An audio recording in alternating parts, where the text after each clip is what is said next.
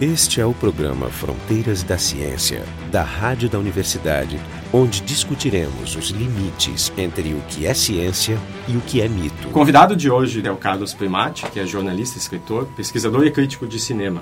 Ele é especialista em filmes de, de horror, mistério ficção científica. Para conversar com ele sobre os zumbis, a jornalista Julia Manzano, o Jorge Kilfield, da Biofísica da URGS, e eu, Jefferson Arenzon, do Departamento de Física da URGS. Então, os zumbis, o assunto de hoje, aparecem em diversas manifestações artísticas, principalmente no cinema, e livros. culturais. Esse conceito de zumbi não é uma coisa recente, mas sempre exerceu muito fascínio. Inclusive, tem alguns trabalhos recentes, trabalhos científicos, demonstrando o comportamento típico de zumbis em formigas, em ratos. Né? Por exemplo, o rato, que faz parte do ciclo da, da toxoplasmose. O protozoário, ele domina, ele quando está no cérebro, ele muda o comportamento do rato. E o rato, ele passa a sentir atração sexual pelos gatos e diz gatinho, gatinho, e completa o ciclo. O que já dá um roteiro pronto de um filme B de foi feito pornô, ainda, inclusive. né? E por- É. Exatamente como, aliás, tinha nos anos 60 mais. Né, No caso das formigas, é um fungo que se multiplica no, no cérebro, muda o comportamento da formiga, ela deixa de fazer as suas, as suas tarefas, procura uma, uma planta, se gruda nas, com as mandíbulas na,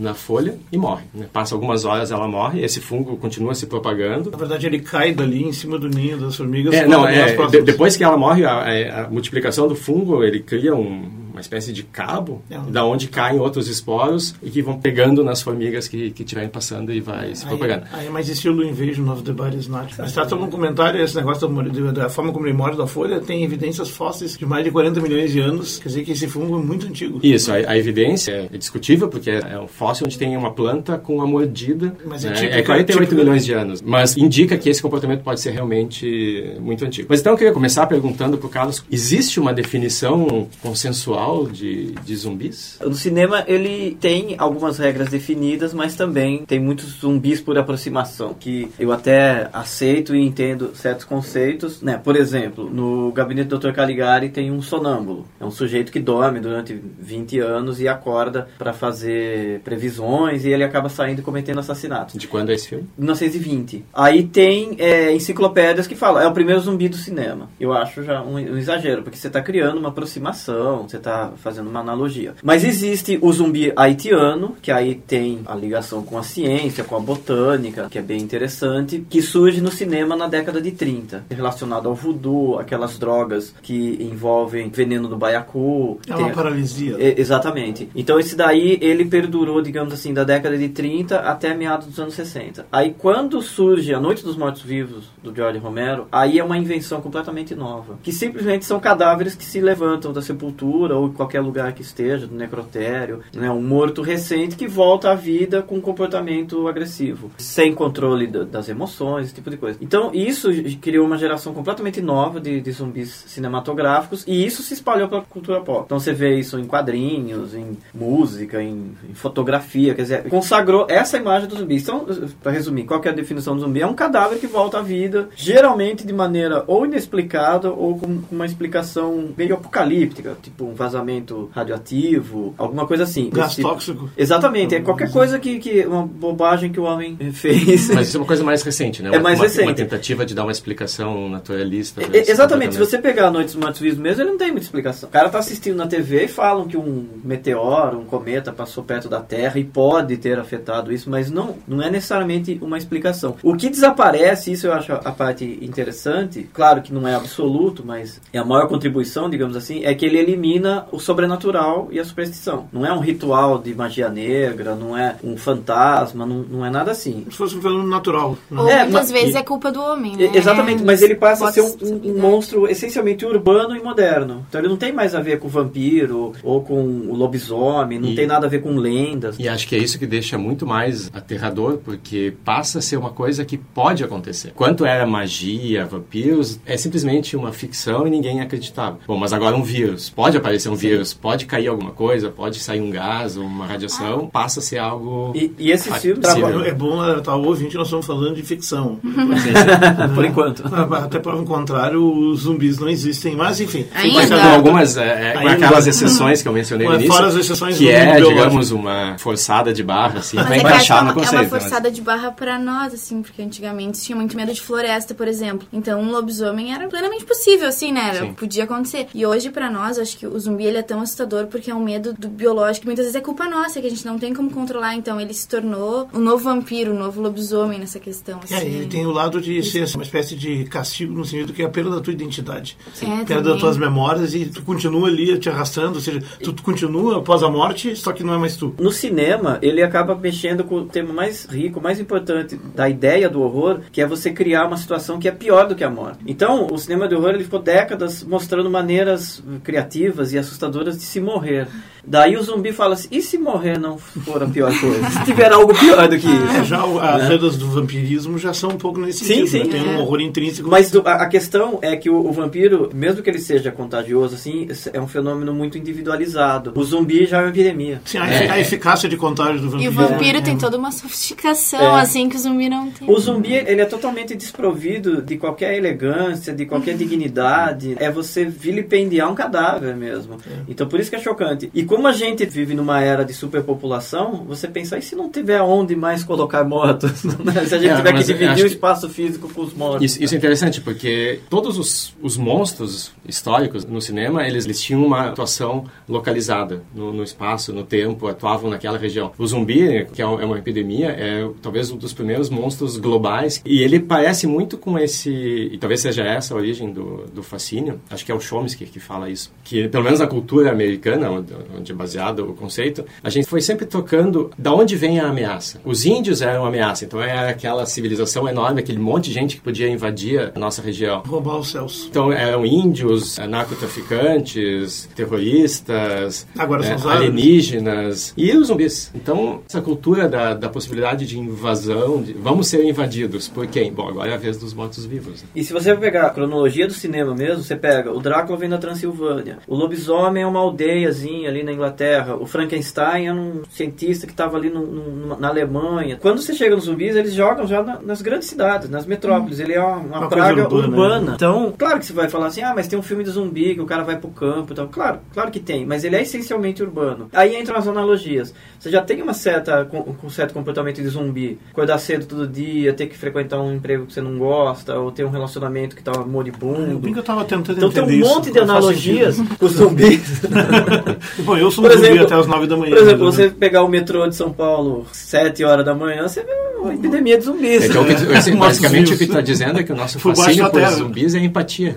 Sim, de certa maneira sim. O que, que funciona no horror? Você se confrontar com o que você mais teme. O que tem de interessante nos filmes zumbi é que a transformação do zumbi. A maioria dos filmes vai ter aquele personagem super simpático, você fica torcendo pra ele, o cara vira um zumbi. No momento que ele vira um zumbi, ele muda completamente o comportamento. Ou seja, as memórias dele desaparecem, a individualidade dele desaparece. Afeto, tudo. A personalidade, o afeto, as, as relações, tudo. Então você tá vendo todos os seus valores acabarem de um minuto para outro. O Shaun of the Dead, que é o Todo Mundo Quase Morto. Que é é uma- meu favorito. e tem ali, a gente fica torcendo personagens e a mãe dele vira zumbi. Aí que desaparece o sobrenatural, a superstição. Porque você tá vendo como que um cadáver se comporta. Ele começa a apodrecer, começa a perder a dignidade. Ele é desajeitado, feio, é, não tem charme as nenhum. articulações parando de funcionar. Então, o- geralmente quem gosta de filme de zumbi, e muita gente gosta, é quem quer fazer, digamos assim, essa terapia de você conseguir falar assim, não, eu vou enfrentar essa ideia que vai acontecer com a gente. Não virar zumbi, mas morrer.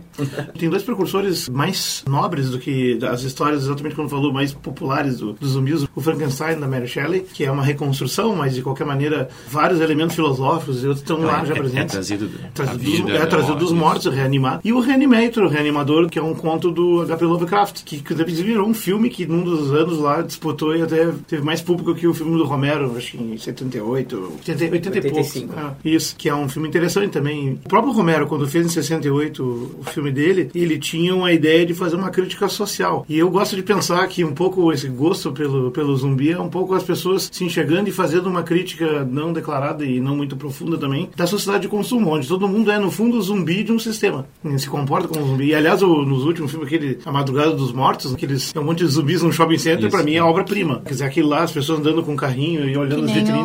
o, Dawn of the Dead, do, do Romero, né? É, é pra a mim é o.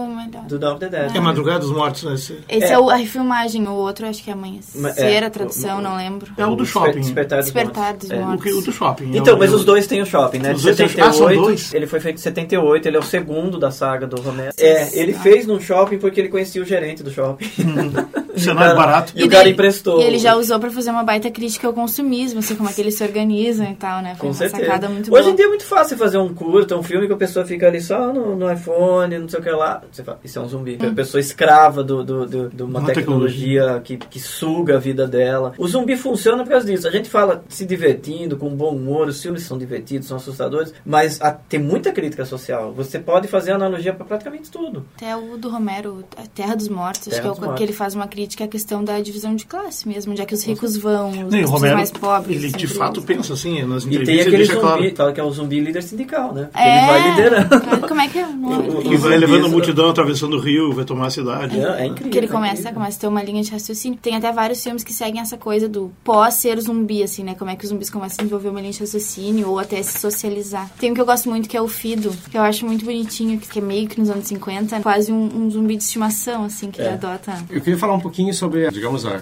a zoologia de, de zumbis. O zumbi está morto. Ele não sente dor, então isso poderia explicar ele fazer coisas que vivo não faz. Dentro do, do universo dos zumbis, quais são os comportamentos típicos? Tem o zumbi rápido, o zumbi lento, o zumbi fraco, o zumbi, o, que, o que que existe? O zumbi clássico, a partir da, da criação do filme do Romero, é o zumbi lento, e aí vem todas as explicações que vocês que estão mais ligados às ciências vão dominar, de repente respeitar mais. Não é nossa especialidade. Não, mas não quero- assim, quero por exemplo, isso. as articulações que vão, né, Sim. que vão parando de funcionar, os músculos vão endurecendo, então um cadáver não correria. Então tem os fãs só dos zumbis lentos. Os zumbis rápidos, teoricamente, não teriam nenhuma explicação É, a, científica. a que eu vi é que como eles não têm mais nenhuma inibição da dor, tu pode forçar teus músculos além daquele limite que para nós é o dolorido. Mas ele tá rompendo a fala. Ele tá rompendo a conservação de o- o- energia. é, o- mas ele tá rompendo o rigor mortis. Mas basicamente eles passam a ser agressivos para representar uma ameaça assustadora. Então, por exemplo, os zumbis do Romero já são canibais, então eles precisam se alimentar. E por de que a preferência por cérebros? A preferência por cérebros, na verdade, só surge na década de 80, né? Em 85 tem a volta dos mortos-vivos que eles focam exatamente em comer cérebro. Daí vem a frase dos brains. Que, é, que virou um clássico. Pois é, esse negócio da classificação, assim, ó, que tem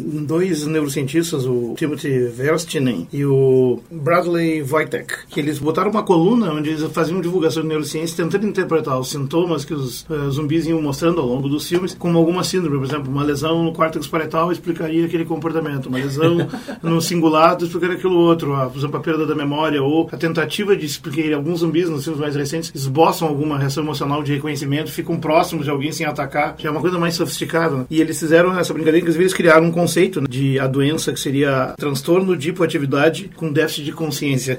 e aí ele cria dois tipos de CDHA, que é o tipo 1 e o tipo 2. Tipo 1 é o que está mostrado nessa série do Walking Dead, né? ou seja, é o zumbi clássico de cinema desde o Romero, que é lento, atrapalhado, descoordenado, sem memória nenhuma e desorganizado, sem comportamento Coletivo. coletivo. E do tipo 2 é um zumbi rápido, articulado, que compreende até a linguagem, que é o zumbi do Guerra Mundial Mundial Z. Sei, que sei. também já é uma inovação, já criaram um zumbi para abrir um novo campo de negócios, né, para ganhar mais dinheiro, porque é um zumbi muito rápido, aliás, demais. Nessa série virou um livro, inclusive, que se chama Sonham uns zumbis com ovelhas mortas. Mortas vivas. Estou parodiando o nome do conto do Philip K. Dick, que deu origem ao, ao Blade Blade, Runner. Runner. Se os robôs sonham com ovelhas elétricas. Exatamente. Ou seja, ele só usa para divulgar, eles não estão dizendo que os zumbis existem, mas se eles existissem, e já que o problema está todo no cérebro, de fato, a única forma de matar um zumbi, que é mais ou menos consensual desde o início, Sim. é arrebentando a cabeça deles. Né? Ou seja, De eles precisam do cérebro. Mas não, não tem como se mover se tu não produz mais ATP, e, portanto, é, enfim, cientificamente o zumbi zumbi mesmo. Não, É, os, e- os zumbis violam todas as leis da termodinâmica. Sim, né? não, e- e- Não tem como. Isso eu acho genial e divertido. A única coisa que eu me pergunto, já tentando responder, é que os roteiristas de cinemas não têm essa sofisticação toda. Mas agora tem o livro, já pode Então, ler. agora eles podem se basear. Mas o cara criou assim porque falou: não, um zumbi reconhecer um parente é uma cena genial. Mas ah, inclusive na, na refilmagem Noites Mortos Vivos, que é muito bom, de 1990, eu lembro que na cena final, quando o cara já tá transformado em zumbi, tem um momento assim que ele olha pra pessoa e meio que reconhece. Então isso dramaticamente é genial, porque você fala assim: nossa, ele é um monstro, ele é um monstro. Daí você fala: não, mas ele lembra. E tem um lado também moral, que também está um pouco presente no Sentimento de Culpa, que é assento na história do Madison, que é a história do Richard. como é que é, o último homem sobre a Terra. Isso. Que é é um filme Eu que tem Sou- várias Eu versões. Sou a Eu. Sou a Lenda, tem várias versões, inclusive essa mais recente, mas eu gosto muito da de 63, que é um pouco o sentimento de culpa, porque na verdade ele é um assassino e ele entende isso. Isso eh, não fica muito claro se tu não lê o livro, mas. E tem um filme B ou C, que o cartaz, vamos ver se tu me lembra o nome, que eu não me lembro o nome. O cartaz é uma pilha de mortes e o cara com um cortador de grama em cima. É, o Brain Dead, o Fome Animal é assim. É esse aí, é esse aí. É que, genial. que é genial. É genial. É do Peter Jackson. É, que ele, a mãe dele vira zumbi, ele mantém ela em casa e eles almoçam juntos todos os dias, ele manda ela se comportar. Aquele filme ele é diferente, mas ele mostra ao mesmo tempo assim, o cara vira um genocida, quer dizer, ele anda com um cortador de grama, matando pessoas. Que é o Peter Jackson e depois fez Senhor dos Anéis. Esse filme era campeão de reprise no Cine Trash, que era apresentado pelo Zé do Não, Caixão. é um- Mas o que tem da a questão do, do sentimento de culpa, o que funciona muito nos filmes de zumbi e na cultura de zumbi, a gente pode adaptar isso, por exemplo, pro videogame, é você poder matar esses zumbis sem culpa. Então você tá matando um monte de gente que não é mais gente. Sim, tu, é- rem- tu remove a questão moral. Exatamente. ética, né? Então fazendo tem, uma espécie de limpeza, tem, até tem, um lado tem essa, meio essa coisa meio terapêutica, assim. Você fala assim, pô, eu não vou, se eu sair massacrando todos os meus vizinhos, eu sou um psicopata. Mas se eu matar Pois uma é. horda de zumbis, eu sou um herói. E Mas ainda aí- tá, é um herói salvando o mundo. É, Mas mas aí aí vem metáforas da guerra. Aí vem, aí vem o comentário do, do Chomsky. Quando eram índios, eles diziam a mesma coisa. Quando eram Sim. russos, diziam a mesma coisa. Os nazistas diziam que eram É. judeus, que eram zumbis. Né? Os alienígenas, os zumbis. Não, claro, mas É. eu tô dizendo assim, o se comumente interpreta como Sim. por que que existe essa, essa satisfação, né, em você ver ou pessoas morrendo, como, por isso que eu falei pro videogame, porque daí você tá efetivamente apontando arma e matando. Mas aí tem a hipótese de que o processo seja irreversível. Que se ele pudesse, de alguma maneira, ser revertido... Mas aí fizeram até aquela série ainda, Flash, que é como se tivesse uma cura, né? E eles sofrem vários preconceitos, assim, como se eles tivessem os zumbis curados, é uma entre série aspas, da, né? da BBC, né? Que eles, É. eles recolocam na sociedade os zumbis que foram curados, Mas bem a gente, se a gente pegar a questão da epidemia, epidemias de gripe muito recente, ó, a gripe espanhola no começo do século XX matou o quê? 20 milhões de pessoas? Sim. Essa questão da epidemia a gente viveu também, aquele medo da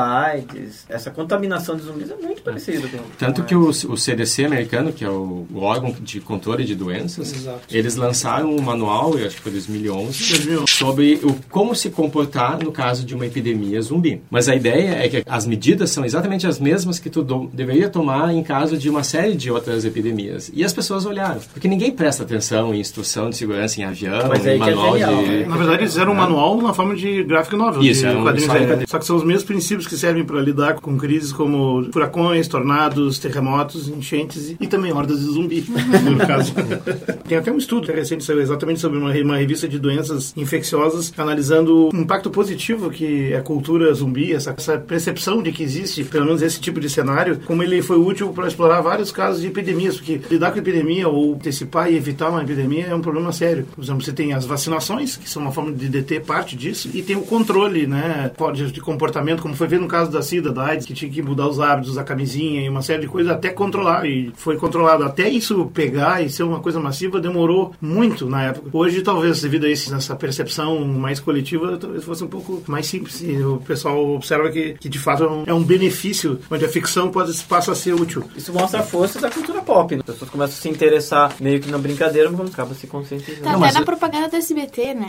Se a gente parar pra pensar, os zumbis. É, Eles fizeram uma isso. pegadinha no Ah, programa do Silvio Santos. Então tá tão difundido pela março. cultura pop que até no programa do Silvio Santos tá passando. Tu tu comentaste de, de epidemias, eu me lembrei que existem alguns trabalhos científicos que são modelos para tentar estudar epidemias. Então, tem indivíduos que são suscetíveis a ficarem doentes, tem os infectados, tem os que são recuperados e tem algumas equações complicadas que descrevem esse sistema. E teve um trabalho de alguns anos atrás onde se incluía a possibilidade da pessoa que morreu, né, no modelo original era removida da população, dela ser recolocada na população na forma de zumbi. Então, é um modelo matemático para epidemia zumbi. Aliás, desse modelo ali, ele conclui que morre todo mundo, porque inclusive fica pequenas populações de humanos normais que, ao lutar para sobreviver, eles provêm alimento para manter a população de zumbis. E se bem que não tem nenhum filme que mostra o cenário que acontece quando eles ficam sem comida há muito tempo. Depende também da taxa de degradação dos zumbis, o quanto eles, os zumbis são removidos, mas não é, não é o caso de entrar nos... É, não, e tem o- pelo menos um estudo aqui do Kane Celsius que ele faz cenários em exobiologia. Ah, esse- previsão esse- de esse é genial. Esse Civilizações extraterrestres, né? Ele estima quantos teria aqui na volta. Conclui que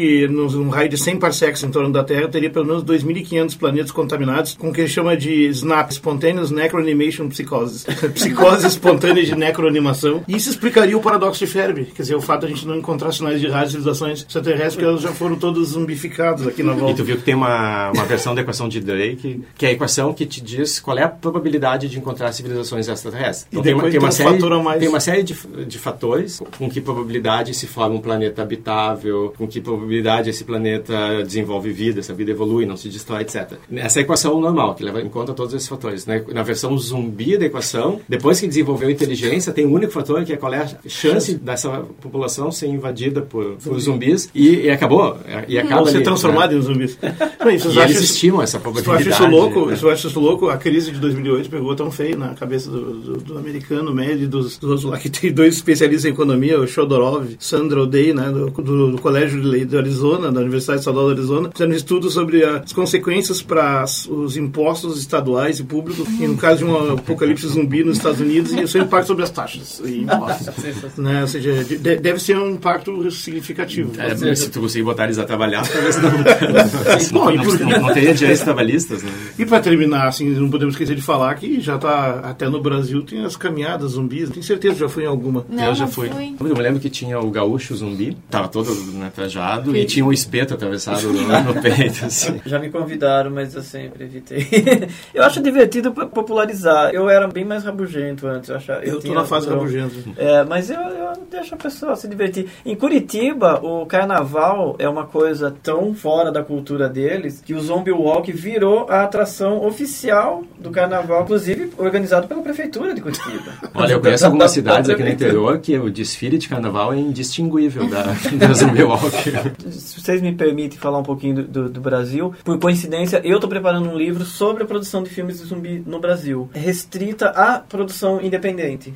Do- O cinema oficial, digamos assim, não descobriu o potencial comercial ou uma possibilidade de se ganhar dinheiro fazendo filme de zumbi. Por enquanto, não tem nenhum. Mas a produção independente. Aliás, terror em geral no Brasil não tem muita. Tem algumas coisas que estão acontecendo, né? Aí já seria um, um parênteses, mas tem alguns filmes recentes, por exemplo, Quando Eu Era Vivo, que é um filme com o Antônio Fagundes. Ah, isso é bem interessante. Esse É, outro chamado Gata Velha Ainda Minha, com a Regina Duarte. Então tem alguns filmes de horror acontecendo. Pode ser um gênero que ainda vá se firmar no Brasil. Mas o zumbi, especificamente, como acontece no cinema de horror também, ele é sempre deixado em segundo plano, ele, ele é excluído daquele grupo nobre, né? Do Drácula, Frankenstein, etc. Mas tem uma produção bem bacana no Brasil. Os mais notórios, assim, são dirigidos por um cara do Espírito Santo chamado Rodrigo Aragão, que ele fez o Mangue Negro e depois ele Mangue fez Negro. mais recentemente o Mar Negro, que é essencialmente de zumbis. Será que se os zumbis se vestissem um pouco melhor, seriam mais aceitos? Pois é, esse é um filme de baixo orçamento.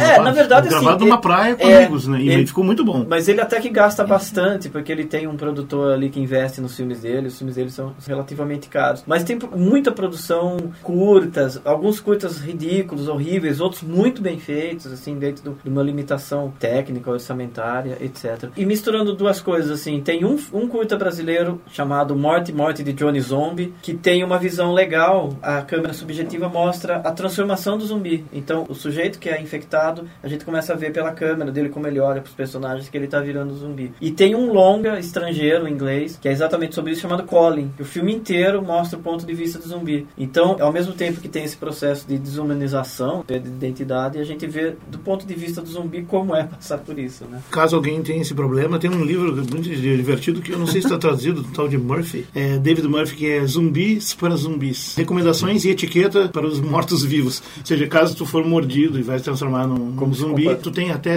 entre 64 e 78 horas, que é mais a janela de tempo, até perder a consciência. Isso depende também. No Guerra Mundial Z é, É, alguns segundos. Segundos, é verdade, mas assim, na, na tradição tu teria algum tempo, então tu pode preparar para ser um zumbi legal, bacana. Inclusive tem tabelas aqui, um- pode ser um zumbi educado, não morder o próximo, manter relações familiares. Os Dez Mandamentos do Zumbi. Tu não falou do mais, talvez mais importante que tem história com mortos-vivos, que é o nosso Mojica Marins, né? O, Zé do Caixão. o Zé do Caixão. Ele é o homem do horror, né? Sim. Eu lembro que ele fez um filme na década de 90 com os alunos dele, que eu acho que chama Profecias do Ano 2000, alguma coisa assim, que tem uma horda de zumbis saindo do cemitério. Mas eu vou contar por que que ele fez isso. Nos cursos do Zé do Caixão, você paga uma taxa. Então é a taxa quem de quiser maquiagem. Exatamente. E quem quisesse entrar nesse filme tinha que pagar uma grana pra fazer a participação no filme. E qual a melhor maneira de você encher um filme de, de figurantes? Zumbis.